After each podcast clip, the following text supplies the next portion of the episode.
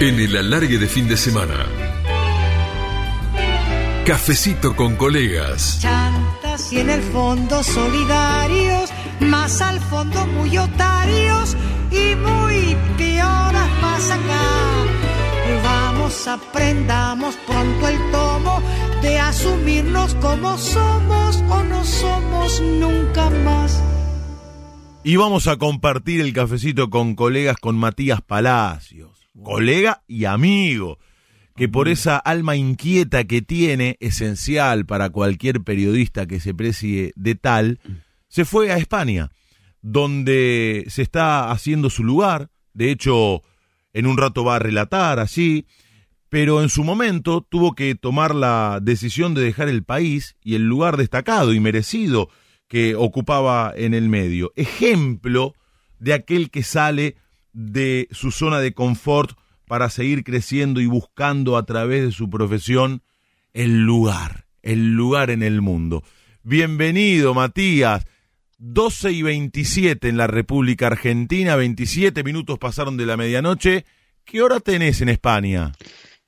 Hola Leo, querido, ¿cómo estás? 4 y 27. No, mentimos, estamos en directo, no la grabamos el viernes a la tarde, nada por el estilo. Me hiciste despertar, eh, me puse la alarma eh, y, bajé, bajé porque no, me quería quedar en casa, porque aparte yo no puedo moderar en ningún momento mi tono de voz. Eh, entonces iba a despertar a, mi familia y no, y no me parecía, era un horario realmente ya es complicado, por más que sea sábado, cuatro y media casi, Así que eh, estoy en el coche para, para, no despertar. Estas son las locuras que me genera un loco como Gentile, le decimos a la gente, ¿no? Qué bárbaro. ¿Y relatás en, un rato? Sí, a, las 12 y relaté hasta hace poco porque eh, ayer tuvimos dos partidos. Yo acá vengo relatando muy seguido ya desde hace casi dos años la segunda B, que vendría a ser como como el Argentino A o como la, B Metropolitana. Em, y, ayer, por ejemplo, relaté al Burgos, que es el, club que lo, conduce una familia argentina, la familia Caselli. Eh, y también relaté a la Cultural Leonesa, que es un club con, mucha tradición en el Reino de León, que, tiene, eh, que ha llegado a jugar en primera división, al igual que el Burgos, y que eh, realmente eh, llama la atención, convoca en, lo que es el ascenso de aquí de España y, más tarde voy a, relatar, más tarde, ahora a las, a las 12, vamos, después de hablar con vos voy a tratar de dormir un poco más y, a las 12 estar listo, fresco para, para relatar otro partido de, Segunda B que será Las Palmas Atlético, que es el filial de, Las Palmas, del Club Deportivo Las Palmas, enfrentando al San Fernando, otro, otro club también con relevancia dentro del ascenso. Matías Palacios, con él estamos charlando está viviendo en Madrid. ¿Cómo está Madrid por estas horas después de tantos días difíciles que han tenido que atravesar? No, y sigue difícil, sigue complicado, Leo. Bueno, la, última medida gubernamental es que como la semana que viene es el, bueno, la, siguiente en realidad, el, feriado puente, que involucra el 8 de diciembre, el Día de la Virgen y también el Día de la Constitución, porque se cumplirán ya 42 años de la Constitución Nacional Española, aquella que, se promulgó después de, la dictadura de, Franco. Em, bueno, siempre es un feriado característico y la gente en realidad, el 8 de diciembre es un día muy especial, es uno de los feriados más importantes de España porque moviliza mucha gente internamente. E, e históricamente, el, turista, el, el español viaja a Madrid para hacer sus compras, para visitar, porque se inaugura las luces de Navidad, entonces es un acontecimiento en toda la ciudad. Y el madrileño suele viajar porque en realidad aquí eh, viven tanto madrileños como los, los que eran de, es como es como Buenos Aires, ¿viste? Entonces hay mucha gente que, que ha venido a la capital y después cuando son los feriados sale, vuelve a su lugar de origen, ¿viste? Vuelve a su pueblo, se dice. Y eso genera un movimiento interno turístico históricamente muy importante. Bueno, ¿qué hizo la Comunidad de Madrid? Se cierra perimetralmente para que nadie salga ni nadie entre entre el 4 y el 14 para prevención, Leo, porque la verdad que los números de los contagios en todo el país, la tasa de incidencia por cada 100.000 habitantes es altísima, está alrededor de los 400, cuando la OMS eh, al menos pone un límite de 100 a 150. Entonces, Madrid, si bien bajó la tasa de incidencia, porque en un momento era la que más tenía, eh, hoy igualmente sigue siendo muy alta y los contagios están, y uno escucha, yo tengo amigos que han, han pasado el virus, eh, por suerte no, no he escuchado del colegio de mi hijo, por suerte no he escuchado del club de mi hijo, ni, ni de vecinos, pero, pero la realidad es que, que, está ahí latente, el virus está presente y estamos en toque de queda en realidad. No, no, no se puede estar en este momento en la calle. Son las cuatro y media, entre las cero y las seis, no se puede estar en la calle y me asomo y no hay un alma. Eh, yo estoy en, en, en, el garaje, en, la, puerta de la cochera, y, y, me asomo y no hay, no hay, no hay nadie, realmente. Eh, y es un sábado, y claro. recién vi patrullar a, a la policía, y, y, la verdad que, que, es una situación complicada, Leo, y, y se vienen las fiestas, y con todo esto de las restricciones de la movilidad, no se sabe cómo se va a vivir, si nos podemos reunir con amigos, si alguien puede viajar. Yo, por ejemplo, tengo un amigo en Málaga, Maxi Marangó, que te está escuchando en este momento, un loco también, cuatro y media de la mañana, eh, alguien este, muy especial que conocí y que nos está escuchando, que escucha Radio La Red a toda hora y, y es trasnochador. ¿Cómo se engancha y, la gente?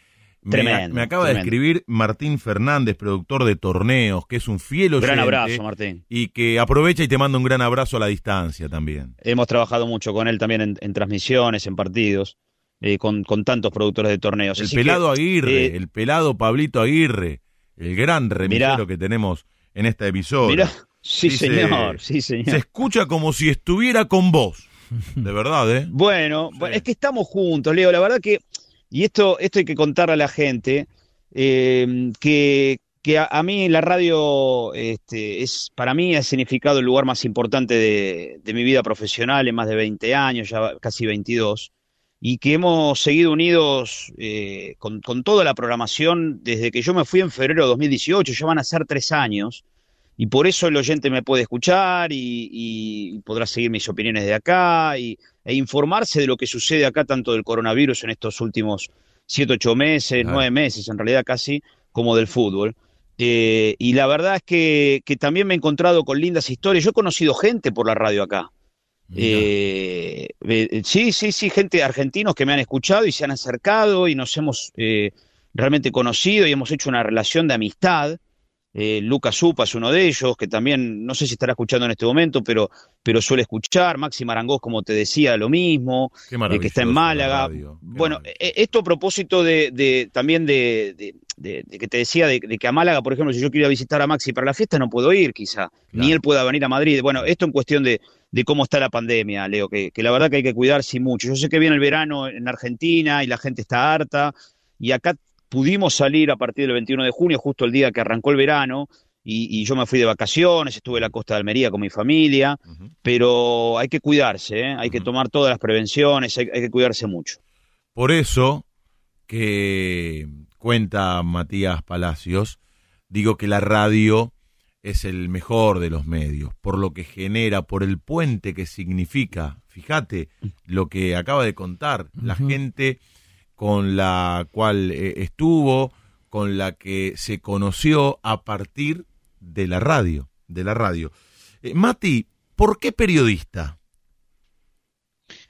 Mira, Leo, yo soy periodista porque, no sé, yo para mí nací así. Eh, es, es, un, es algo que, que nació conmigo, que, que, después hay alguien muy especial en mi vida que ya desgraciadamente no está, que es mi viejo, mm.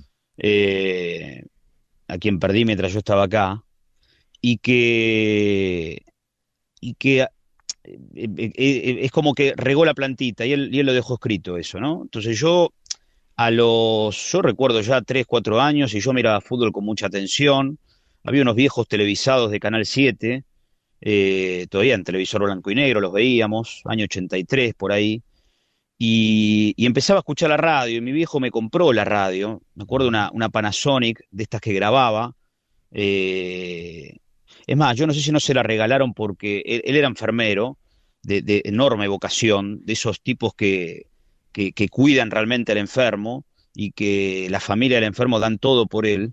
Y, y yo no sé si no, no fue que una familia le, le, regaló una radio a mi viejo para que me la diera a mí, y yo tendría cuatro o cinco años. Hmm. Y yo empezaba a jugar así, Leo, o sea, empezaba a grabarme. Claro. Sabía lo que era apretar el botón de rec y, y empezar a grabarme. Y yo me acuerdo bien que empecé a leer, eh, mi- mis primeras lecturas fueron la tabla de posiciones del gráfico y del Clarín Deportivo de los lunes. Eh, prestarle mucha atención a eso. Eh, y, y así arrancó la idea, no de ser futbolista. Viste que hay, hay chicos que cuando, cuando empiezan a, a ver fútbol, le pasa a mi hijo, por ejemplo, a ver fútbol, a jugar al fútbol, Mm. cosa que yo hacía, pero no, no, no, no de manera así de competitividad.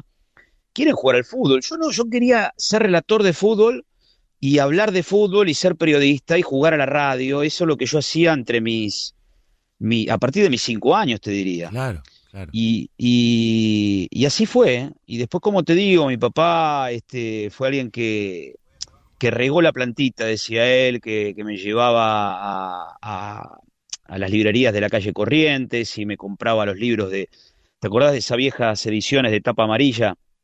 Eh, que, que estaba, por ejemplo, eh, Juvenilia de, de Miguel Cané, eh, me parece que, que estaba también los cuentos de, de Salgari. Claro. Me acuerdo que me regaló los cuentos de la selva Horacio Quiroga, Sí, yo tendría siete, siete años. Qué, qué- qué bien, Entonces, qué bien. Sí, claro, Qué entonces, regalos, la qué vuelta, buena lectura. la, la vuelta al mundo en 80 días de Julio Verne.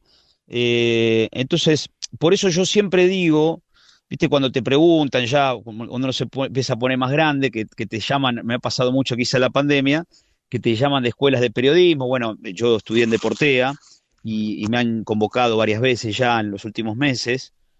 ¿Y, y qué consejo das? Y yo le digo a, a esos chicos que, que se mueren por salir en televisión o por estar hablando en la radio, por ejemplo, hasta ahora, aunque sea, eh, chicos, lean, ¿eh? Lean porque si, si leen van a, van a saber escribir el día que le pidan algo y aunque no parezca, el escribir y leer les va a servir para poder hablar bien. Mm. Eh, y, y bueno, así fue un poco todo como fue mi, mi idea de, de- de ser periodista y, y cómo fui creciendo con, con esa pasión, ¿no? ¿Qué escuchaba de pibe en esa radio que te regaló tu papá?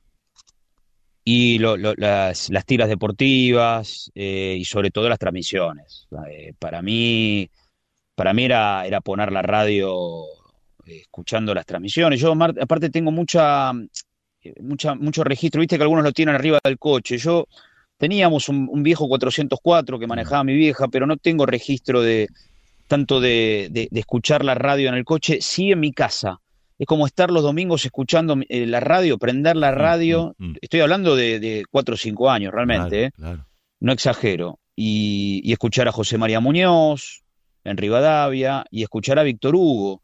Yo recuerdo mucho de, de Víctor Hugo en esos traspasos que él hace de, de Mitre a Radio Argentina y de Radio Argentina a, digo, de Sport 80 a Radio Argentina y de Radio Argentina a Radio Continental Mm. eh, posterior al Mundial de México. Y, y para mí, para mí esa, esa era la radio. Esa, después competencia de Víctor Hugo, eh, todos los, los- los- días de 7 a 9 de la noche. Eh, era aparte eh, escucharlos y anotar y, y- y- y pensar en, en quién me estaba hablando, que, que ahora, ahora va a venir tal. ¿Viste? Empezar a entender el aire de la radio eh, con, con- esa magia tan especial que tiene, que tiene esto, ¿no? Que, que- nos, nos hace, nos hace volar, ¿no? Yo creo que, ese es un poco, eh, tanto a los que la, la podemos hacer como las, eh, aquellos que escuchan la radio, aquel que está a esta hora, la, la 040, eh, 440, hay más amigos que se suman, Guille Bazano, fanático de- de- del. Santo Tucumano también, está escuchando, o sea, está, está acá, está, está Marcelo. Rondina, querido colega, el hermano de Sergio Rondina, el Claro, extraordinario técnico de. Arsenal, que pregunta, se ve que no estuvo atento en el comienzo de la charla y pregunta si estamos en vivo, claro. Estamos en vivo, por eso digo 4.40 acá y, y el tucumano Bazano está, está también del otro lado, escuchando aquí en, en- San Chinarro, un barrio cercano donde estoy yo en Madrid. Eh, así que es eso, Leo. La verdad que para mí la radio es, es, es apoyarla. Después el Negro Dolina. En mi adolescencia yo escuchaba mucho al Negro Dolina, ¿eh? muchísimo. Eh, y me acuerdo de reírme eh, de, reírme entre dientes porque era la una y media de la mañana y, quería regresar a la carcajada y decía, ¿viste? Cuando así, que, porque te volvías loco, ¿viste? Con, el sordo gansés, este, no, estoy contando, me, viene a la mente, escuchaba mucho rock and pop, me acuerdo, eh, con Lalo Mir, por ejemplo. Uh, claro. Me acuerdo de, de Radio Bangkok, o sea, pero estoy hablando, ahora se me viene, me acuerdo haber escuchado eh, también en el Rock and Pop, año 86, yo tendría siete años, de descubrir lo que era el FM. ¿Viste cuando te, dan una radio eh, más grande? Entonces decía, a ver esto, y, sonaba el FM, que sonaba distinta a la M. Y eso para mí, eso era una caja mágica, ¿no? Que te brindaba sonidos, Leo, y, y lo sigue siendo, ¿no? La caja mágica que permite que Matías Chiqui García nos escriba y te mande un abrazo y agregue, vamos, Ferro carajo. Vamos todavía, oeste, qué grande chiqui. Eh. Está, Palmer del otro lado. Claro, está Gustavo Palmer aquí, está Javier Lucy Somos mayoría entonces. ah, sí. Esta noche, esta noche son mayoría. Eh, eh, la caja mágica que permite que Fernando Pacini, que no tiene WhatsApp, no usa WhatsApp, se tome el trabajo de mandar un mensaje de texto y diga qué linda nota, la radio siempre la radio. Un abrazo para Matías. Gran abrazo. Bueno, Fernando eh, con, un tipo que honra la profesión. Bueno, Chiqui también. Totalmente, totalmente. Yo lo, he, trabajado muy poco con Fernando, hemos mm. hecho algunos partidos mm. juntos. Yo tuve el privilegio de, para mí, para mí es un privilegio haber trabajado con Fernando. en un verano hemos hecho varios partidos en, en Teis Sports. Eh, recuerdo que fue un momento en que Walter estaba negociando su, su renovación y en, ese momento con torneos y con Tais Sports, entonces eh, el, que terminó siendo, yo no sé, se habrán confundido, como el relator uno en ese momento, después no me bancaron mucho, pero este, fui yo y, hice partidos con Fernando. Y para mí eh, ha sido un privilegio enorme porque Fernando eh, es de esos tipos a mí me han dicho algo que yo no veía en un partido. Yo soy, en, el relato soy bastante especial de, estar relatando y a la vez te meto algún concepto de el 5 se tira un poco atrás, se metió entre los centrales, el lateral derecho está pasando mucho el ataque, le están ganando la espalda. Y son en realidad este, comentarios de comentarista. Y, con Fernando, a mí me ha pasado que, y, y con Enrique, con Macaya Márquez, que también tuve ese privilegio de hacer un partido con él, de que de golpe quizá en on y en off me están diciendo algo del partido que yo no veía. Eh, y, la verdad que es, sin duda de los mejores comentaristas que tiene eh, el fútbol argentino, Fernando Pacini. Así que un gran abrazo para él. Un saludo también para David Bursting, el tordo que está escuchando el programa y que manda saludos. ¿Cómo te quieren los colegas, Matías? Eso es difícil de conseguir en un medio como este, tan competitivo. Sí, vos, sabés, Leo, que igual yo sabés también, además de, sentir a veces... O tal vez ahora que te fuiste. no, también puede ser. Yo creo que, que nada, nada, a ver, eh, el haberme ido ha favorecido a algunos, ¿no? De, abrirles el camino, porque yo tenía dos lugares eh, plenamente ganados y, asentados, que era estar en el día a día de la programación ahí en la radio, y vos lo sabes bien, y, estar también en torneos, haciendo mucho fútbol, eh, y, eso, bueno, al haberme ido, liberé lugares. Mm. Pero vos sabés que a mí hay algo que, me, hace muy bien, que, es el cariño de, de, compañeros de laburo que no son los que están al aire. A mí me, hace muy bien el cariño de los operadores técnicos de la radio, eh, que son los que te ponen al aire, de mm. ellos dependemos, ¿viste? Porque si te llevas mal con esos tipos, te miran así, te bajan, te bajan el remo, te, meten, algo. Ellos son las manos, las manos de la radio. Bueno, bueno, eso por un lado. Y otros que me han demostrado mucho cariño siempre, siempre, y eso me hace bien, eh, es, son los camarógrafos. Mm. Eh, los camarógrafos que uno también ha salido a, pelearse a, la calle, no con ellos, sino con, la, con la actualidad, cuando yo he tenido que, yo fui durante muchísimos años cronista de Tais Sports, eh, bueno, y después obviamente elaborar las transmisiones, y el camarógrafo lo mismo, y los directores de cámara también, y los asistentes de producción lo mismo, y, bueno, son muchos de, todos ellos que, siempre me muestran cariño y afecto, y la verdad que, al margen de los que salen al aire, de los periodistas que, mencionamos, y, que nos están compartiendo mensajes, eh, la verdad que, son de ellos de los que también me, lleno, ¿no? Porque uno en esta profesión, viste, cuando va recorriendo, es como que se va llenando, como que va, va dándose cuenta cómo, es todo, ¿no? Son muchos años, entonces, bueno, ese cariño no, no, nos hace muy bien, es especial. Recién hablabas de cuando eras pibe y escuchabas a Víctor Hugo Morales, al Gordo Muñoz, aquel fue el nacimiento de tu vocación. Pero ¿cuál fue el momento, si es que hubo uno, puntual, concreto, o en todo caso, cuáles fueron los momentos en los que dijiste, imagino que de más grande, yo quiero ser periodista, quiero estudiar periodismo? Mira, Leo, yo no, la realidad es que, que, no fue de más grande, fue de muy chico. Yo ya cuando grababa ahí, yo sabía que lo que iba a hacer. ¿A los cinco años? Sí, sí, sí, no, no, parece una ah, locura, parece que estoy exagerando, pero no, no, no, yo, a los cinco yo a los cinco años decía, este, por eso decía, viste que hay, chicos que dicen quiero ser futbolista, no, yo quería ser periodista. Mira, de tan yo, yo quería, yo lo decía, yo quería ser periodista y, y, tomar un micrófono y hablar al micrófono. Y, después eso se, eh, se, va alimentando, como decía, a través de, de mi papá, de mi mamá también, obviamente. O sea que en vos nació primero el periodista y después el relator. Se... Eh, va, mezclado, van de la mano, van de la mano, porque eh, uno no, no, no viste cuando te revela, digamos. Eh, claro, no, no, no es que uno es relator de fútbol, no, uno es periodista, bueno, puede haber algunos relatores que no son periodistas, los hay, pero yo siempre digo, ¿no? ¿viste cuando también te dicen el día del periodista deportivo? No, muchacho, el día del periodista es uno solo. el periodismo es uno solo para mí. No, Totalmente de acuerdo. no, no, existe, eh, no, yo soy periodista deportivo. No, porque justamente yo estoy viviendo en medio de un lugar trascendente para una pandemia mundial y que le voy a decir a la radio, no, yo no estoy capacitado para. No, al contrario, me encanta hablar de eso. Me encanta informarme, este, averiguar, tener datos claros. Pero Por ejemplo, en este momento. Además, hay, hay otra situación y es aquella en la que muchas veces se lo subestima al periodista deportivo, incluso dentro del medio, y aquellos que subestiman pierden de vista que los más grandes periodistas de todos los tiempos han empezado en el periodismo deportivo.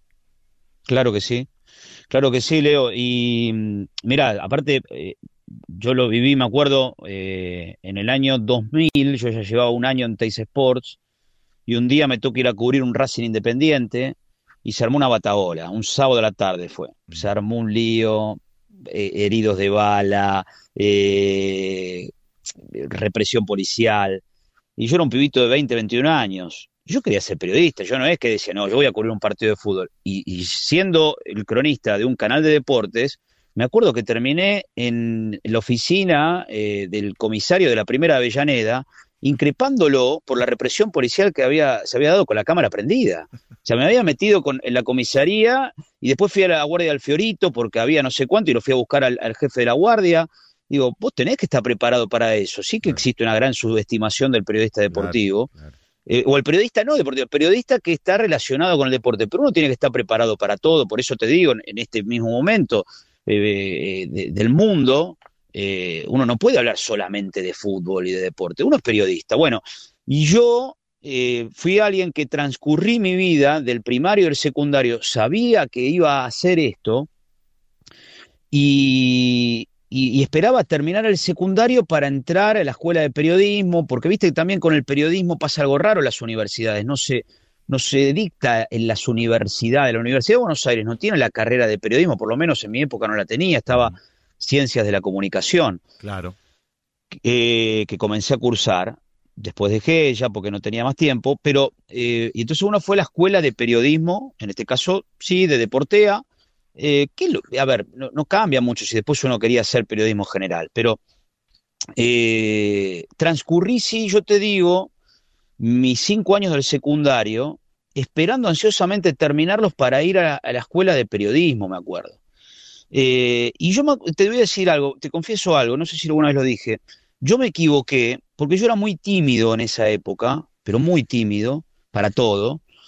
Y, yo me acuerdo que, por ejemplo, eh, a ver, una timidez parcial, digo, porque, por ejemplo, llamaba, yo participaba de los programas, de, por ejemplo, de Víctor Hugo, lo llamaba los sábados para participar en Por Deporte, que era un programa que hacía Víctor Hugo, de preguntas y, re- y respuestas con el tachero memorioso Rodolfo Visco. Claro. Eh, de acuerdo. y yo lo llamaba al aire y le decía, hola, Mat- hola Víctor Hugo, soy Matías de Flores, ¿qué tal?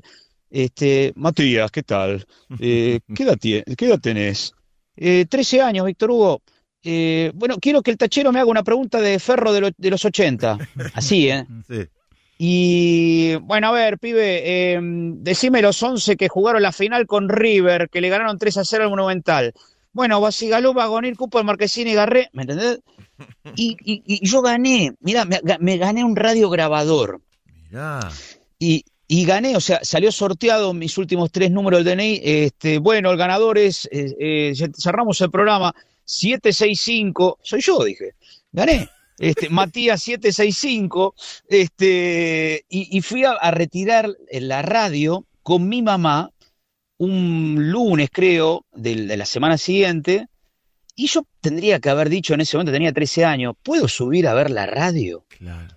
Y no lo No hice. te animas. Y yo, tra- y yo transcurrí, claro, transcurrí mucho el secundario escuchando tanta radio. Un día también me acuerdo que lo llamé a Raúl Fernández, que hacía las voces del fútbol, que ya no estaba con Niembro, sino que estaba en Radio Libertad, en la radio de Romay, y lo llamé y participé porque eh, abría lo- los teléfonos para que opinen de partidos. Yo había visto el día anterior Ferro San Lorenzo. Y le hice todo, le llamé y le hice todo un comentario al aire. Y Raúl me dice al aire, pero pibe, vos estás para venir acá y participar.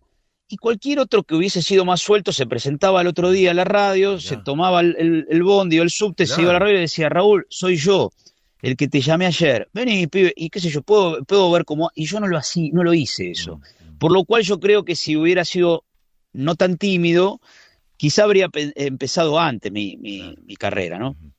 Eh, Matías, ¿cuál fue tu primer trabajo como periodista? Bueno, a ver, como periodista, te diría mi primera cobertura, estando en primer año de, de Portea, nos juntamos con, con los gordos Infanzón, con Cristian y Sebastián, que, que venían haciendo una campaña de Quilmes, porque ellos son de Quilmes, y un día, eh, charlando con ellos, che, ¿qué van a hacer? ¿Van a hacer algo? Porque yo quiero hacer algo, quiero participar en una transmisión, quiero... Dice, vamos, vamos a arrancar la campaña de Verazategui, porque tenían un familiar que estaba ahí en la intendencia de Verazategui, y Verazategui había subido a la primera B metropolitana, en Naranja, que jugaba en el Normal League. Y entonces, con Daniel Retamoso, gran amigo, eh, que hoy me alegra tanto que le vaya tan bien, porque es buena gente y porque yo confiaba muchísimo en él y por suerte un día me escucharon. Eh, bueno, Dani, eh, con Dani entonces nos sumamos a la transmisión de, los Infan, de, de Cristian y Sebastián. Sebastián relataba, Cristian comentaba, Daniel y yo hacíamos vestuario y empezamos a hacer la campaña de Berazategui. Primer partido, cancha de defensa y justicia, Berazategui local en Varela, frente a Defensores de Belgrano. Yo te diría que esa fue mi primera transmisión, mi, mi- mi primera salida al aire eh, seria, porque había alguien que estaba escuchando, y yo tenía un handy que lo compartíamos con Dani Retamoso, y que me acuerdo que cuando que no teníamos retorno, porque la radio salía para Berazategui, estábamos en Varela y no llegaba la antena, entonces el retorno era el propio handy, Claro. ¿me entendés? Sí, claro. Eh, y entonces estábamos entre los dos compartiendo la- con la mano, los dos sosteníamos con, con una mano el handy y cuando escuchábamos, eh, a ver Matías, los 11 de defensores de Belgrano son, ¿viste? Entonces teníamos que pulsar eh, y, y nada, era, era, era algo muy lindo y con muchos nervios. Me acuerdo que con Dani nos miramos en un momento y dijimos, ¿qué hacemos con esto en la mano? Tirémoslo a la mierda. Eh, y, y eso fue en el año 97. Y te diría que eso, ese fue mi, mi primer, a ver, como, sí, como laburo radial. Si bien no veía un mango, por supuesto, pero este, la hemos pasado muy bien. Fue, fue una, una etapa muy linda, 18 años tenía. Y después mi primer laburo, laburo, Rentado, eh, digamos. Claro, fue haber entrado ya en tercer año de Portea, eh, un profesor del taller de televisión que era Lucho Beneito, en ese momento era eh, eh, él era el productor general Ajá. de eh, ABC Diario, que era un programa de ascenso que, que hacía Teis Sports, que había Mm. comenzado a hacer en ese año 1999, y un viernes a la tarde me dice, ¿qué tenés que hacer mañana? Le digo, no, nada, ¿qué pasa? Me dice, bueno, venite a la tarde al canal que vamos a charlar. Y, y bueno, y me convocaron a, a- a cubrir para ABC Diario, que era un programa que conducía Román Yuch junto con José Josami, Doc Sud y Tusaingó en, en el Doque. Empataron 2 a 2. Así que ese fue mi primer partido oficial rentado que yo cubrí para, en ese caso, para Teis Sports. Año 99. Mirá. Estamos charlando, compartiendo el cafecito con colegas con Matías Palacios. Lo sumamos al señor de la noche, a esta Vamos, charla, a este cafecito, a Gustavo Palmer, ¿Qué haces, Mati? Un, comparte con vos la pasión por Ferrocarril Oeste, Sí, claro. sí, un sí. placer hablar contigo. ¿Mm? Lo mismo, Gus. Un gran placer. Yo te voy a comentar una anécdota que creo que la sabés o no, o no la sabés. Yo A con ver. tu padre tenía un gran respeto y una gran admiración. Y siempre compartíamos en el palco conversaciones.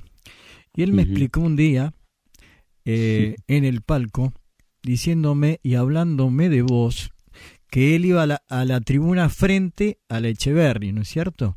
Y que vos, de chiquito, le Al hablabas... a- sector Petty de Alessandro. que- Exactamente. la, la- la tribuna de madera, este, que era de, de- de socios vitalicios, jubilados, Exactamente. eh, que daba Avellaneda, sí. Y él me comentó que vos les hablaba a todos los amigos de él y les decías todos los comentarios de jugadores exactos y que eras eh, una perfección lo que sabías de, digamos, de jugadores de fútbol, de información deportiva, dicho por tu padre en ese momento, porque yo- Mm. yo tenía muy, muy lindo diálogo con él, ¿no es cierto? Sí. Y es una anécdota que siempre me quedó en la cabeza.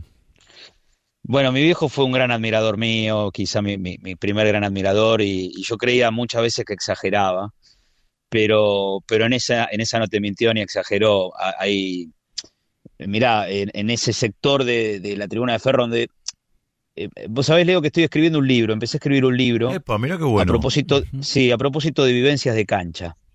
Eh, porque yo creo que, que todos los futboleros eh, dejamos eh, rincones, de, o sea, en cada rincón de cada estadio tenemos una parte de nuestras vidas. Y una buena parte de mi vida transcurre en esa tribuna, en ese sector Petty de Alessandro, del, del viejo estadio Ferrocarril Oeste, tablón de madera. Y, y yo a partir de los 10, 11 años empiezo a ir mucho a ese lugar del estadio y empezamos a conocer gente. El Tano Angelo, el Turco Julio, eh, bueno, estaba Cristian Fagioli, eh, estoy hablando de, de hinchas de ferro, ¿no? Y, y empezamos a hacer relación cada domingo, uno iba subiendo desde, desde abajo hasta, hasta los últimos escalones, bien arriba de, de esa tribuna, y empecé a ver los partidos de reserva. Y claro, yo era un pibito de 10, 11 años que encima a nivel físico parecía de mucho menos, parecía de 8, 9, yo siempre parecí menos años, no sé si ahora todavía. Mm. Y, y, y, empecé a empecé a hablar de fútbol, así opinar, y, lo, la gente me preguntaba, ¿es verdad eso? Este, ¿y cómo ves el partido pibe hoy? qué sé yo, ¿viste? Y, y uno habla, hablaba como, como si fuese un adulto y era un nene. Y, y mi viejo, en esto que yo te digo de regar la plantita, y gracias Gustavo por generar este, este recuerdo que me emociona, un día me dice, para, entonces cuando- mi primer laburo fue este que te iba a contar, Leo A ver. me dice, eh, vos me tenés que hacer una crónica, tenés que escribir eh, del partido. Y entonces, eh, creo que fue de un ferro Vélez o de un ferro argentino, ahí en Caballito, y, y al terminar el partido, con los recetarios que sacaba mi viejo del hospital italiano, donde él laburó muchos años, eh, escribí, la, escribí la crónica del partido. Y mi viejo siempre recordaba que, que yo al final firmé y puse futuro periodista. Ujú. Eh, y entonces sí, se daba mucho eso, Gustavo. La verdad que gracias por traerme recuerdo de mi papá. Eh, que, que, que sí, el, el haber estado hablando, yo creo que el estar hablando en este momento de todo esto y estar compartiendo este momento radial eh, con vos, Leo, en tu programa, que también haces, eh, es, es también producto de, de lo que, de lo que sembró mi, mi viejo en mí, ¿no? Qué linda historia, qué linda historia. Sí. La que acaba de contar Matías Palacios, que está en España, él vive y trabaja en Madrid. 5 de la mañana en punto. 5 de la mañana en punto, recién ustedes escucharon el top. Eh, una de la mañana en la República Argentina, para aquellos que dudan si esta charla es en vivo, por supuesto que es en vivo. Eh, puntualmente, ¿viste? Porque yo siempre cuento que Mm. Daniel Casioli vio en mí un relator cuando ni yo mismo sabía que había un relator en mí. Puntualmente, ¿cuándo se revela el relator que había en vos? No, pero yo me sigo remontando a esos momentos de las grabaciones mías. Pero que- el momento digo, en el que vos dijiste sí, sí. voy a relatar o quiero relatar, quiero ser relator en la radio o en la tele.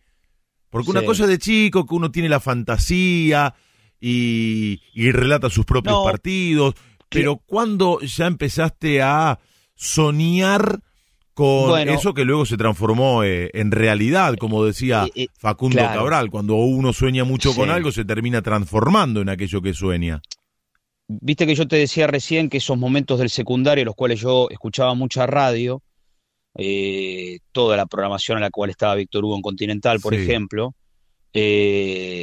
uno va creciendo y ya, viste, va, va, va pensando en qué voy a hacer cuando termine esto. Entonces yo sabía que iba a ir a la escuela de periodismo y yo sabía que iba a ser relator. Y, y se da también en esos momentos, eh, los años 93, 94, 95, 96, un crecimiento de los medios, deport- de, de- de los medios de comunicación para, para el deporte, porque se expande torneos, la vieja torneos y competencias, nace Teis Sports. eh, me acuerdo que BCC con Cherkis Vialo eh, Mm. empezaba a hacer muchas cosas, a tener un canal propio que se llamaba Cable Sport. Entonces yo miraba con mucha pasión todo eso también y decía, yo tengo que estar ahí, yo voy a estar ahí. Eh, y me acuerdo hasta de compañeros de secundario que, viste, empezábamos todos a comentar los programas de Teis Sport porque era como una, como algo nuevo, viste, como que te hablaran todo el día de fútbol y de deporte y en la tele, iba- iban pasando uno un programa tras otro y nos comentábamos los programas. Y me acuerdo de compañeros que me decían, vos vas a estar ahí, eh, porque ya veían en mí la, la- la- la- decisión, la vocación definida, y yo estuve ahí. Eh, y yo transmití partidos, ¿viste? O sea, cuando después pues, a veces me pasa también hasta con, con los, los jugadores que hoy tengo relación, que yo los veía jugar, y, y después con algunos llegué a laburar, compartir un programa, una, o una transmisión, o una mesa, y, o, nada, o simplemente charlar. Y yo decía, mirá qué loco, ¿no? ¿Cómo, cómo es esto? ¿Cómo, cómo después te, te acerca todo, la, la profesión, el fútbol? Pero me pasaba eso, yo creo que sí, transcurrí esos momentos del secundario aún con la, la decisión más firme de, de que iba a ser periodista, de que iba a relatar fútbol, y, y con esto de que te decía, de, de mirar, de escuchar y decir, yo voy a estar ahí, yo eh, con, la, con Radio La Red me pasó lo mismo también, así como decía lo de Teis Sports. Claro. Yo escuchaba después en, en- en el- en Radio La Red, es otro medio que también en el año 95 empieza a, a- a tener una programación íntegra de fútbol y de deporte, y yo la escuchaba desde las 6 de la mañana en adelante. Y, y también decía, yo, yo quiero estar ahí, yo voy a estar ahí, decía, para mis adentros, ¿viste? Eh, y, y- y aquí estoy. Eh, y yo me senté en esa mesa, yo conduje programas en horarios centrales en algún momento, por suplencias, obviamente, eh, en, en Radio La Red. Eh, y la verdad que para eso es una satisfacción muy grande, ¿viste? Es como cuando te dicen proyectá algo, pensá algo, mirá el horizonte, buscalo. Bueno, y, y quizá no con, con esas definiciones más de, de- de libros de autoayuda, pero, pero uno se fue armando todo eso y lo, lo- lo consiguió, ¿no? Después yo creo que tendría que haber hecho más de lo que hice y creo que si hubiera nacido unos años antes me hubiera ido mucho mejor, por esto que te digo, de que cuando se daba todo yo era un pibito de 14, 15 años que no va a tener un lugar en, la radio y en la tele, este, pero mm, cuando habrían todos estos medios. Pero bueno, para mí fue, fue quizás ese momento cuando, cuando se expande todo, eh, los medios de comunicación para, para transmitir fútbol y para comunicar sobre fútbol, que uno ya sabía que, que iba a estar ahí, por suerte se dio, ¿no? Víctor Hugo Morales siempre dice que eh, los hechos lo ayudan a uno a trascender y a quedar en el recuerdo de muchísima gente. Hmm. Él lo dice eh, puntualmente por el gol que relató de Maradona a los ingleses. En tu caso nos vamos a retrotraer a 2015. Pantalla de Teis Sports y ascenso inolvidable, hazaña que quedará para siempre en el recuerdo de los hinchas de Brown de Adrogué, ascenso de Brown de Adrogué a la primera B nacional en aquel partido ante Deportivo Morón. Escúchate, Matías. Tiro de esquina para Brown. Hay corner. Que vaya Ríos. Anda Laucha. Anda Ríos. Todos a cabecear, no queda otra. Esperalo Laucha. Le va a pegar Sánchez. No, no se mandó al área Ríos finalmente. Se quedó en el círculo central. El córner de Sánchez. El cabezazo. ¡Gol! De Brown. ¡Gol! De Brown sobre la hora. 49 minutos 20. Lo gana Brown. El gol del campeonato. Lo festeja Don Ramón. Lo festeja Drogué, señoras y señores. Acá, acá está el campeón, acá está el título. El festejo loco de Brando Drogué en la última, en la última del partido. El córner y el centro. Y la encontraron justo. Señoras y señores, aquí está el campeón. Aquí está García. Sí, Juan Manuel García es el hombre del campeonato, señoras y señores. 49 minutos, 20 segundos. Llegó el gol, llegó el tanto del título para Brando Drogué, que sueña con subirse nuevamente un avión y ser del Nacional. El gol de García, Brown 2, Morón 1. Un cabezazo en el medio perfecto, la aparición de Juanchón. Le metió un cuchillazo tremendo con la parte de abajo. El campeonato en Morón lo ganó Brown en la última a pura enjundia. Y no podía faltar Daniel Bareto, inefable en los No, no, comentarios. claro, quería meterse. ¿Qué, qué te pasa cuando te escuchás? ¿Sos de escucharte? Bueno, Sí, yo era de escucharme mucho, sí, sí, soy de escucharme y, y- y lo aconsejo para todos, siempre para aquellos que, que arrancan y para aquellos que siguen. Yo me escuchaba mucho, yo me grababa mucho, Claro. muchísimo. Este, tengo viejos VHS que quedaron en lo de mi Mm. mamá. Después algunos pasé DVD, pero sí, sí, era de escucharme y de criticarme. De hecho, eh, este gol eh, me critico porque yo no descubro quién es el que hace el gol porque se le tiran todos encima a Juan Manuel García y estoy un minuto hasta, hasta darme cuenta quién es, porque también eh, fue una- un momento especial porque era como decía, Brando Drogué tenía que convertir un gol sobre la hora para ser campeón y en otra cancha defensores y estudiantes jugaban y empataban, entonces, eh, bueno, después se da igualmente un momento muy lindo de ese relato, que es yo sentirme abrazándolo a Vicó, Mira. que lloraba, empezaba a darse cuenta que era campeón y se caía, se desvanecía porque él había sufrido eh, el asesinato de su hijo eh, ese mismo año y, y yo lo veo y me empiezo a empiezo a llorar, me empiezo a emocionar.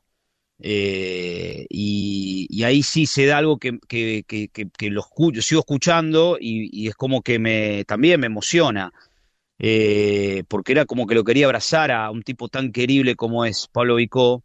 Don Ramón le había puesto yo, bueno, lo, promulgué en realidad porque venía el, chiste interno de, del muñequito de- del personaje del Chavo.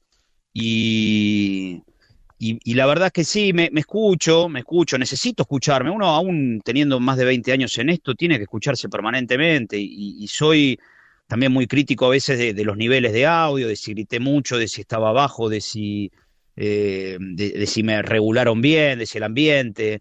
Eh, uno no tiene que dejar de, de escucharse, Leo. ¿no? Está Me muy bien, es claro. Es una manera de mejorar, de corregir Sí. aquello que no gusta, de consolidar Exacto. aquello que queda bien o que al menos a uno le hace bien, como siempre digo. Lo bueno es hacer lo que a uno le gusta de la manera en la que eh, le gusta hacerlo. De eso se trata. Exacto. Como dice Alejandro Apo, uno antes que periodista tiene que ser oyente. Y uno tiene su gusto Claro. como oyente. Entonces, cuando está del otro lado, trata de darle a aquel que está escuchando lo que a uno le gusta recibir cuando está del lado del oyente, del otro lado del mostrador. ¿Cuáles fueron los equipos que más disfrutaste al relatarlos? Eh, uy, Hacemos no, un no top lo había five. pensado. No, no lo había pensado. A ver, cancha sí que me gustaba mucho ir a relatar, te puedo Ajá, decir. Me gustaba ver. mucho ir a, a la cancha de, bueno, como yo hice mucho ascenso en, en Teis Sports, me gustaba mucho ir a la cancha de Chicago, a la cancha de Chacarita, cancha futbolera, viste, Eh, calles de, de barrio, eh, subir a esas tribunas, cruzarse con gente, decir, portate bien hoy, eh, Eh, mira que la última vez con vos perdimos, eh, no traes suerte, viste, todo ese chiste, viste, que, que me, me gustaba. Eh, después relatar en la cancha de Central, repleta y en la B Nacional, fue una experiencia eh, muy, muy fuerte también, porque la gente estaba muy alterada. Me acuerdo que casi una vez me rompen la cabina con el ruso, estábamos, y había un loco que le, pegaba al vidrio este, mal y casi lo parte en 22 pedazos, se me llega a caer encima. Hoy tengo toda la cara cortada, seguramente. Eh, digo, son, son momentos lindos. Haber relatado alguna vez a Boca en televisión también, y lo, y lo hice con, con, con Enrique Macaya Márquez, por suerte. Eh, acá Guille Bazano me Qué recuerda, es medalla verdad. esa, ¿eh? Qué medalla esa. Sí, sí. Haberlo sí, tenido sí, a Macaya de comentarista. Sí, sí, sí, una, una hermosa experiencia. Fue un amistoso de Boca en Salta, estadio repleto en, en el estadio Padre Marte Arena. ¿Te temblaron las Eh, gambas antes de empezar, teniéndolo a No, Macaya ahí? un poquito, no, Ah, no, un yo no soy de, la verdad no soy de ponerme muy nervioso, Ah. te digo honestamente, pero si en un momento, claro, le digo, Enrique, ¿quiere arrancar usted? No, pibe, arranca vos, me dijo. Mm. Y, y después, viste, como que con el correr de los minutos, eh, nos fuimos, yo me fui acomodando, por supuesto, porque sí, te, te, te, te tiemblan las piernas, sí, sí, claro que sí. Este, después otro, otro, otro estadio que me gustaba mucho ir, y bien hace Guille Bazano en recordarme, era la Ciudadela de San Martín de Ah. Tucumán. Claro. Y con, con Hugo Balazone eh, empe- relatamos en el año 2005-2006 toda la temporada del Argentino A, viajábamos por todo el país y, y viajábamos mucho en micro, hacíamos 18 horas en micro para ir a Tucumán. Me acuerdo que salíamos a las 10 de la mañana de retiro, llegábamos a las 4 de la mañana a la terminal de, Tucumán, nos bajábamos, nos íbamos a, un hotelito a, dormir aunque sea dos, tres horas, lavarnos la cara, pegarnos una ducha y a las nueve, nueve y media estar en la Ciudadela, que es toda una experiencia relatar en la Ciudadela de, de San Martín de Tucumán, eh, que hemos relatado clásicos, hemos relatado finales, las cuales San Martín perdió con Villamitre por penales, me acuerdo. Digo, estoy contando este, estadios a los cuales uno le, le- le- le- le- les, le llamó la atención, le, le- le moviliz- los movi- a mí me movilizaba ir a, esos estadios. Tuve, tuve la suerte de cubrir, yo diría, casi todos los clásicos de la Argentina, en distintas, en distintas funciones, ya sea relatar, o hacer campo de juego, o conexión.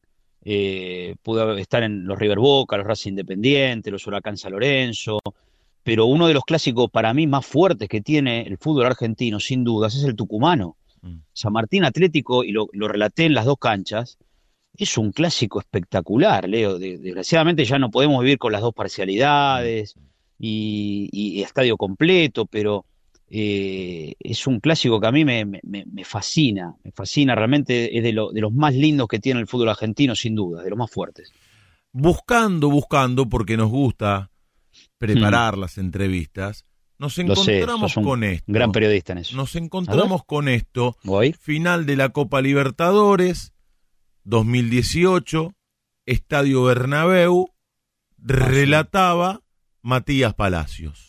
Juanfer, que juega, juega para Casco, Casco que la tiene, puede ser de River y puede ser en esta, la tiene Pitti, ahí va encarando la Buffarini, engancha Pitti, mete al centro Martínez, Andrada con alguna duda, el rebote que le queda a Enzo, Pérez que la juega para Quintero, Quintero para abajo, bien para Álvarez, y Álvarez ahora a la derecha, se viene River, la soltó Mayada, le queda Quintero. ¡Gol!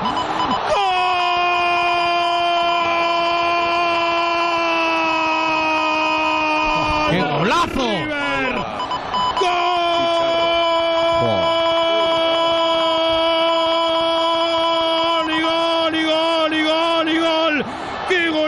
Que hizo Juanfer Quintero! Tremendo golazo del colombiano histórico. Con zurda de la puerta del área. La mete en el ángulo. River da vuelta a esta final de la Copa Libertadores de América en el Bernabéu. Tres minutos de la parte final de esta prórroga. Y Juanfer Quintero se asoma como el gran héroe con este gol con zurda que clavó un verdadero golazo. Quintero, River 2, Boca 1. El Millo se queda con la Copa Libertadores de América y las cosas. Qué relato, qué partido, Matías. ¿Para dónde lo hiciste?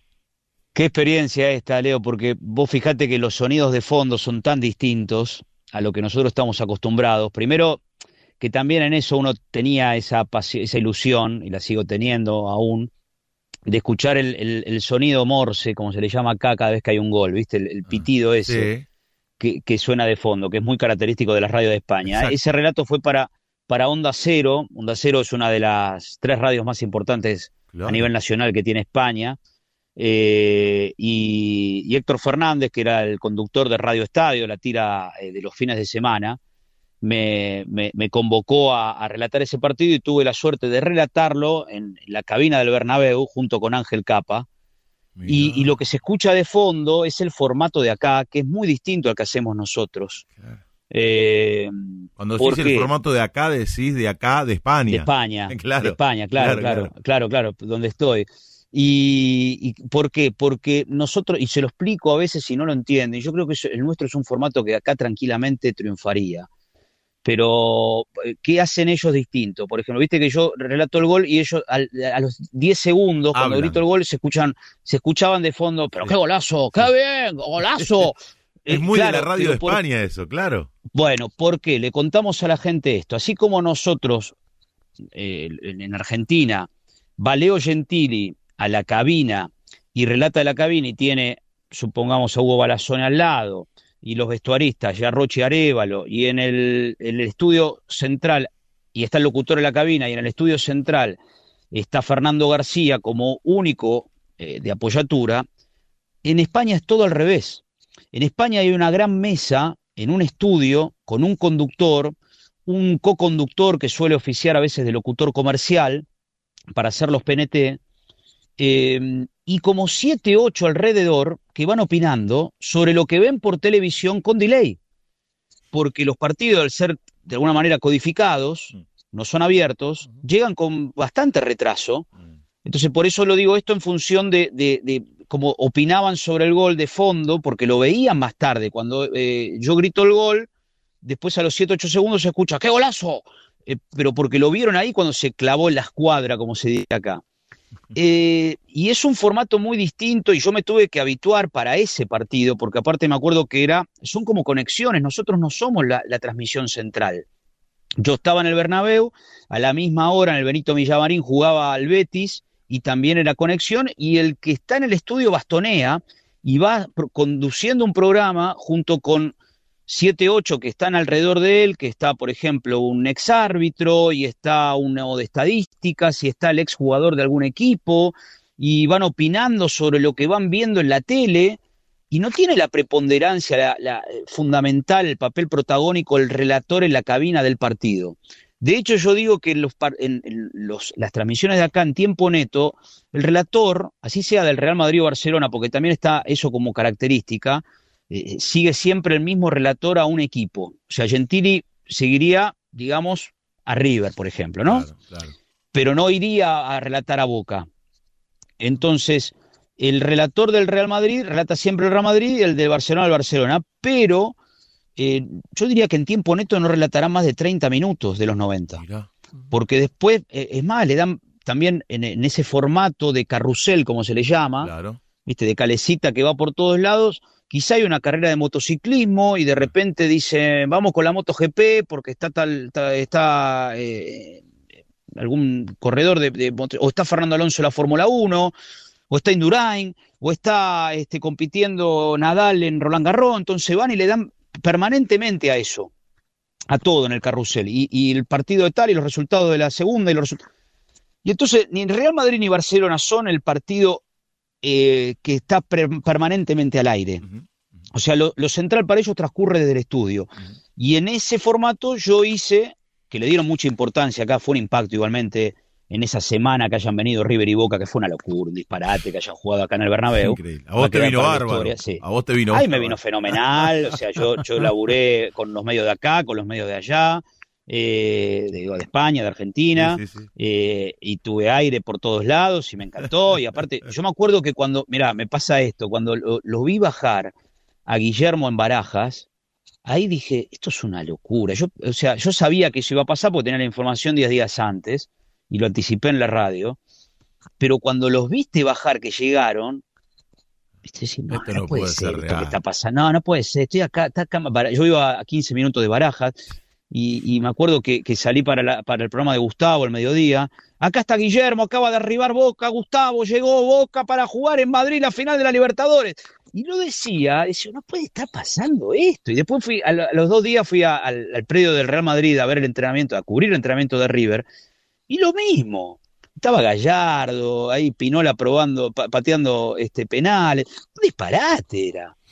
Un disparate. Y, y bueno, y se dio, y, y bueno, y, y por suerte está, está grabado ese, ese relato mío de, de esa noche histórica del fútbol argentino que transcurrió en la capital de España, ¿no? Esta es la última y se la formulamos a cada colega que comparte el cafecito con colegas con nosotros. Quiero que armes el mejor equipo de radio de todos los tiempos para Uh. transmitir fútbol.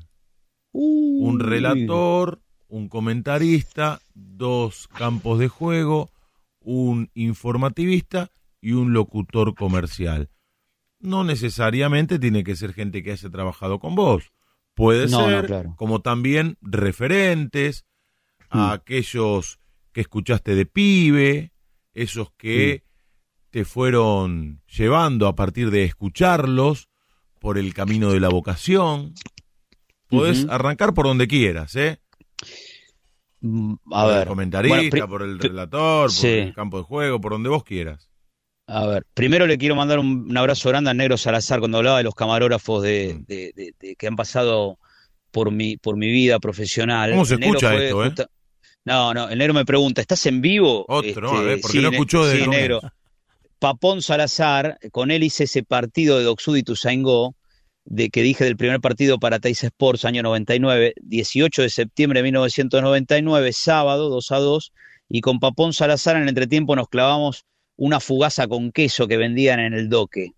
Eh, me acuerdo bien de eso. Este, no, no, no, no metimos un choribán, metimos una fugaza con queso. Y está Maxi Senker también del otro lado, fanático independiente, oyente fiel de la radio también, que dice qué linda nota, así que les quiero mandar un fuerte abrazo también a ellos. Bueno, a ver, para mí, eh, por supuesto que el, el- el mejor relator de la historia de la radiofonía mundial es Víctor Hugo Morales, Morales, por supuesto que es Víctor Hugo. Eh, quien vos sabés que tuvo una experiencia acá, y yo la voy a contar al aire porque, porque se lo trasladé a él, eh, que no lo puedo creer, que, que hubo gente que, que, o sea, él vino a relatar para Cadena Ser un Real Madrid-Barcelona, una final de Copa del Rey. Ah, recuerdo. y dentro, y recuerdo, dentro de sí, ese, sí. fo- y claro, y él la hizo dentro de este formato que acabo de explicar. Y a mí alguien, increíblemente, cuando yo me presenté, ni bien llegué acá, eh, me dijo que, que bueno, que Víctor Hugo le había, no le había gustado lo que había hecho Víctor Hugo porque no era compatible con lo de acá, que el formato del, del relator rioplatense no era compatible con lo de acá. Seguiremos luchando igualmente. Eh, una falta de respeto, ¿no? Eh, lo, lo- que pronunciaron delante mío. Eh, en fin. Porque aparte vos sabés que el relato, cuando se habla del relato del fútbol acá, eh, mencionan el gol de Maradona a los ingleses, lo ponen permanentemente, Claro. sale al aire el gol de, el gol de Diego a los ingleses. claro. Pero bueno, alguien, alguien acá que, que- que maneja una radio deportiva, una radio que hace mucho fútbol, mejor dicho, una, una radio muy importante, dijo que, que- que ese, ese relato no podía ir acá. Bueno, por este formato diferente. Pero Víctor Hugo es el, el- el mejor relator de la historia de la radiofonía mundial y, y para mí, por supuesto, está en el primer puesto. En el Bien. primer puesto. Y, mm, y junto con Víctor Hugo, para mí, escuchar la radio era escuchar en el comentario al Tano Facini. Ah, mira qué dupla, claro. Eh, a mí me movilizaba escucharlo al Tano, sus analogías, hablar de la Fórmula 1 también, en una época tan especial y tan linda, Querido tan maestro, real de la Fórmula 1. claro. El Tano adorable. Durante También, tantos eh, mi años, viejo- ¿no? Trabajó con Víctor Mi viejo lo, claro, mi viejo lo admiraba también y compartíamos comentarios del Tano. ¿Escuchaste lo que dijo el Tano? este, sobre el partido y te lo explicaba tan bien, tan gráficamente, y yo lo, lo- lo adoro al Tano, lo, lo adoro. Entonces, para mí la radio es él, es Macaya compartiendo cabina entre José María Muñoz y, y- y Mauro Viale, que era algo que yo a los 6, 7 años me llamaba la atención, me daba cuenta, yo soy muy fanático de, de escuchar esas cosas y decir, ¿cómo hacen estos tipos? ¿Qué está haciendo? ¿Están vivos? ¿No están vivos? Y después Macaya la contó mucho, esa de que tenía como dos micrófonos que iba abriendo Claro. para salir al aire por Rivadavia y grabar el partido que salía después a la noche en fútbol de primera. Entonces esas cosas me llamaban la atención. Qué locura eso igual, ¿eh? Sí, sí. Laburar con sí, dos sí, relatores al mismo tiempo, uno de la tele y el otro de la radio. Tremendo, Terrible. tremendo. Y en Sí, los dos medios más tan- tan importantes de aquel momento, Radio Rivadavia Totalmente. con Muñoz Y Canal 7. y Canal Y la 7 TC. que transmitía a la noche el mejor partido de la fecha. Y después, yo se lo dije el otro día al aire, me llamó para charlar un poco de mí, de cómo estaban las cosas acá. Eh, para mí, un tipo que me fascinaba escucharlo como vestuarista, Mm. que me hacía escuchar el repiqueteo de los botines Mm. sobre, sobre el túnel, que para mí eso es puro fútbol, ese sonido, y le ponía el handy él y decía, ahí va Independiente, Víctor Hugo. Era el chavo. Claro, Chavo Fuchs. El chavo que tiene esa, ese caño, esa voz tan particular, Sí. tan potente, Tan radial, Claro. tan radial, Claro. Leo, eh, para mí a los 10 años me fascinaba. Mm. O sea, es- escuchar cómo, cómo le daba eh, el paso previo a que el equipo saliera a la cancha y después de fondo el ambiente, Te pintaba con lo que decía un mundo de Ah. ilusiones. era tremendo, era orgásmico. ¿Y el Era otro? tremendo. ¿El otro vestuarista? Uy, me cuesta. Qué sé yo, me- la verdad, ahora me, me, me preguntás así en, en- en seco y me. Bueno, pero podemos muchísimo. seguir y dejarlo para el final. Nos queda Sí. el informativista y el locutor comercial. Eh, a ver, eh, locutor comercial también de, de esas primeras épocas de, de Radio Argentina, de Víctor Hugo, primeras épocas mías como oyente, ¿no? Claro. Eh, después Lucho Di Fonti también, viste, son esas Esos voces. caños. eh, claro, claro, claro, claro. Vos sabés que encontré el otro día, y se lo recomiendo a todos los oyentes, los 90 minutos de Argentina-Inglaterra del 86 con el relato de Víctor Hugo en Radio Argentina. Mira. Eh, búsquenlo, que es, es espectacular. Porque eh, después entiendo por qué Víctor Hugo, viste, que dice que él se avergüenza un poco, Mm, Sí. porque se queda, no sale al aire durante 30 segundos por lo menos. Y viene un córner para Inglaterra, viene una jugada para Inglaterra de peligro después del gol de Diego, y, y no la pudo relatar, de tan cortado que estaba. Y, y viene, viene un córner para Inglaterra. violenta, dice él, Claro, cuando habla de aquel pide- relato. Claro, y pide disculpas. Y yo no sabía que en, en ese partido él tiene tres, tres, eh, tres comentaristas. Tiene eh, a Julio Ricardo, al Tano, y a ver, me parece uno que era de Córdoba, recordame, Leo, eh, que estaba a veces con, con Víctor. Brizuela. Eh, Víctor Brizuela, exactamente. Claro. Víctor Brizuela. Eh, los tres comentando con él. Ricardo Ciocia en, eh, en, en Estudios Centrales, que Ricardo Ciocia le dice, fue gol de cabeza, Víctor Hugo. Bueno, escúchenlo que, eh, por el gol de Diego con la mano. La verdad que es un momento radial. Escuchar los 90 minutos de, de- de esa transmisión es, es apasionante. Y el locutor comercial de ese partido que le da unos pies a... a- eh, recordame el nombre, Leo, vos tenés más memoria para esto. Eh, el locutor comercial que estaba en Radio Argentina, creo que también había estado con él en, en Sport 80. No me, no me sale ahora. Eh, bueno, ya Ahora nos vamos a acordar. Ahora nos Bueno, vamos a eh, acordar.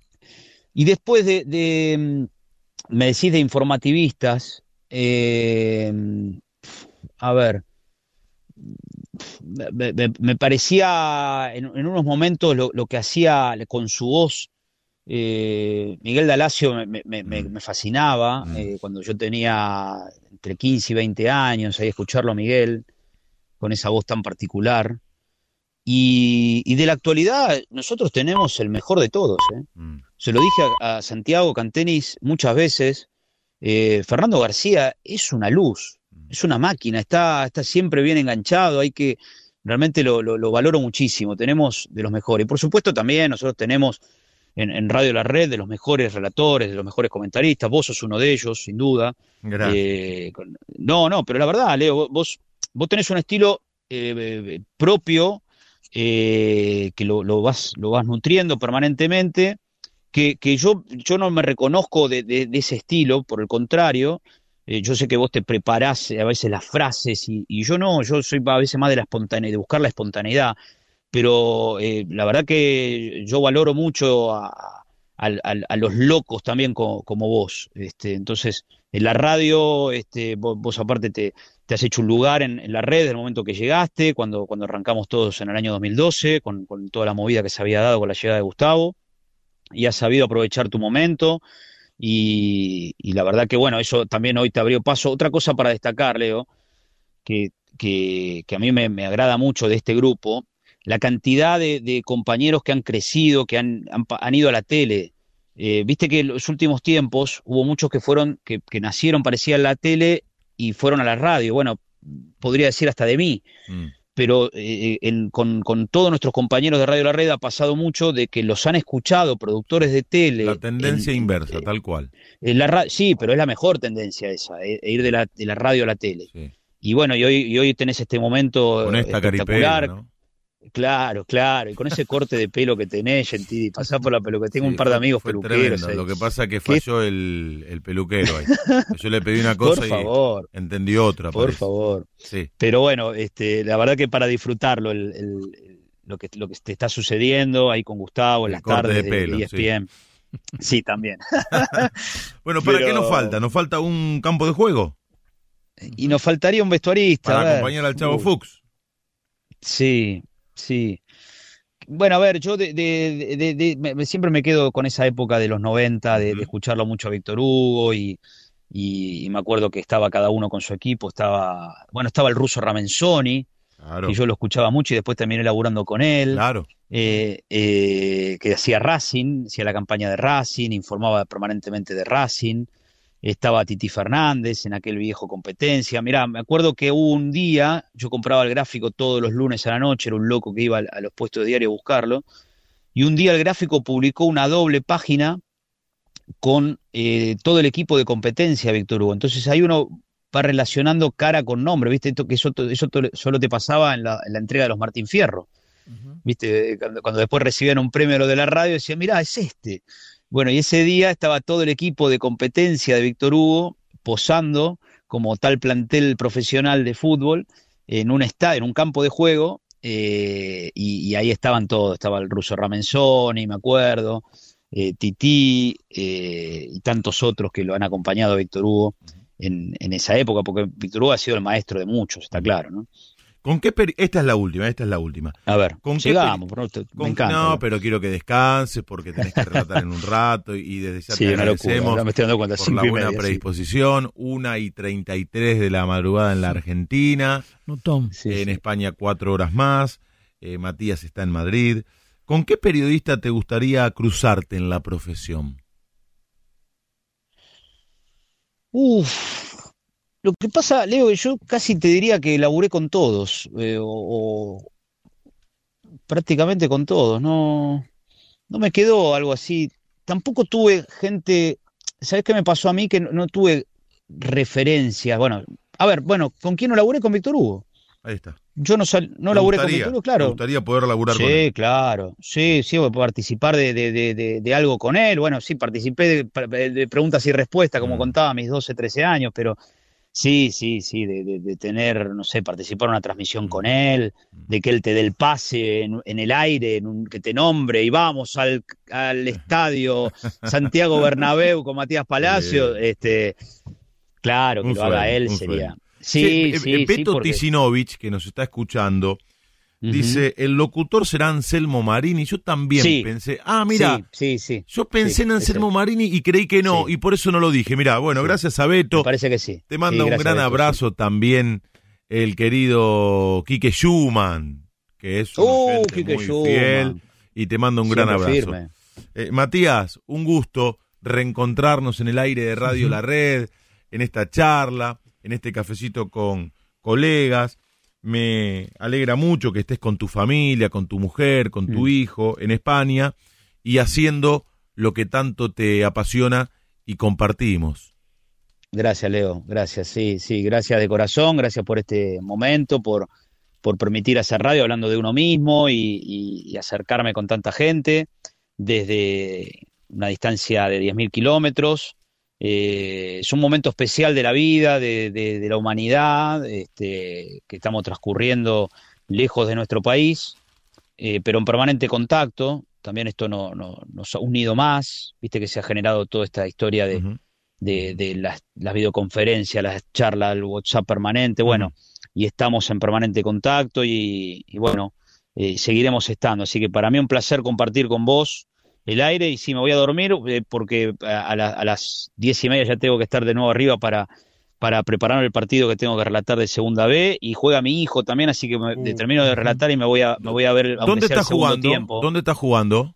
Él juega en el Club Deportivo Canillas, que es un club de barrio, fútbol 11, ya en la categoría infantil de primer año. Infantil de primer año es para los chicos que tienen 12 a 13 años, Ah, mira. O sea que sería casi una prenovena, diríamos. bien, qué bien. ¿Y qué relatás? Y Recordanos, ¿qué relatás? Yo relato eh, Las Palmas Atlético, es el filial de Las Palmas que juega, este, Ah. lo, hacemos off tube, o sea, obviamente eh, todo remoto se está haciendo por, por- la pandemia. Claro.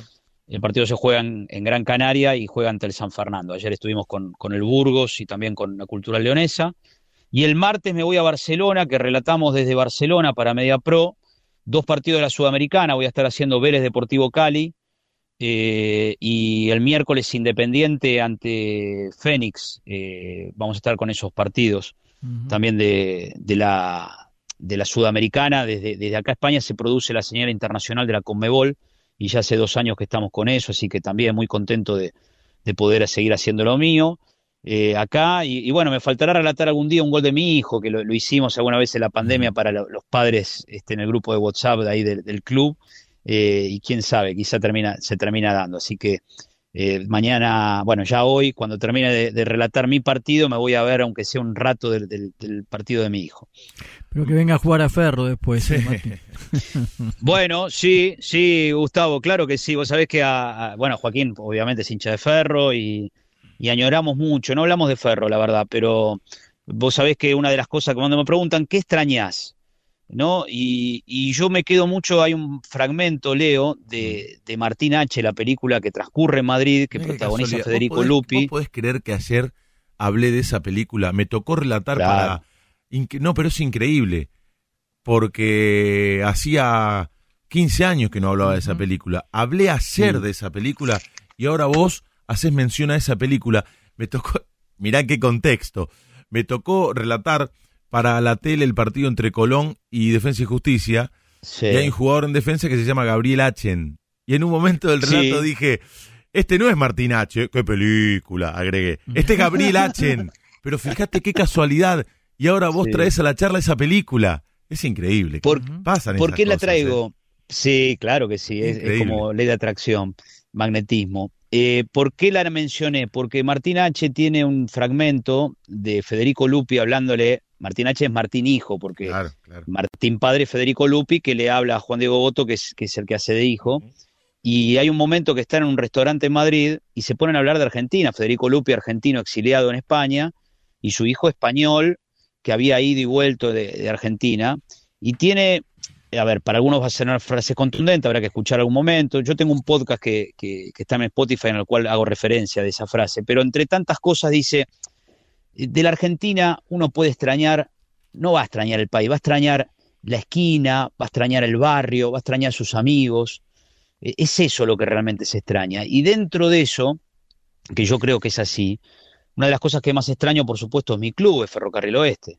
Eh, de hecho, lo- eh, yo me fui en febrero de 2018 y durante todos los sábados de enero íbamos con Joaquín al club a despedirnos prácticamente, a, a- a sentir que nuestra alma iba a estar ahí y ya pronto mi viejo va a estar ahí también. Entonces, este, la verdad que, que bueno, e- e- es eso lo que uno siente por, por su club eh, y lo que siente mi hijo, que no se lo pudo transmitir, que se pone la camiseta de Ferro estando acá, que quiere saber, que día me preguntaba el fixture, cómo habíamos quedado, un grupo este que, que nos tocó y cómo se va a definir, un campeonato muy raro. Eh, así que el lunes eh, que vamos a jugar contra Temperley estaremos atentos, porque va, aparte un lindo horario, me tocó porque son nueve de la noche de acá, así que lo estaré viendo cuando vayamos al Beranger a jugar la primera fecha de la zona campeonato, ¿no, Gustavo? Eh, eh, Matías Palacios Grande, Mati. ha pasado por el cafecito con colegas, que se sigue abriendo paso en el periodismo de España y sigue perteneciendo a esta casa, por supuesto, a través de su talento y dedicación. Que tengas buen descanso y a romperla como siempre mañana y ojalá que la rompa también jugando a la pelota tu pibe. Dale, Leo, te mando un fuerte abrazo, seguir rompiendo la voz en todas partes, haciendo este programa maravilloso que haces y un abrazo grande a Gustavo y a todos, a todos los oyentes de Radio La Red, eh, que están del otro lado de la madrugada. Gran abrazo, Leo, gracias por Abrazo, Matías. Gracias, Mati, gracias. Matías Palacios pasó por el cafecito con colegas de Radio La Red.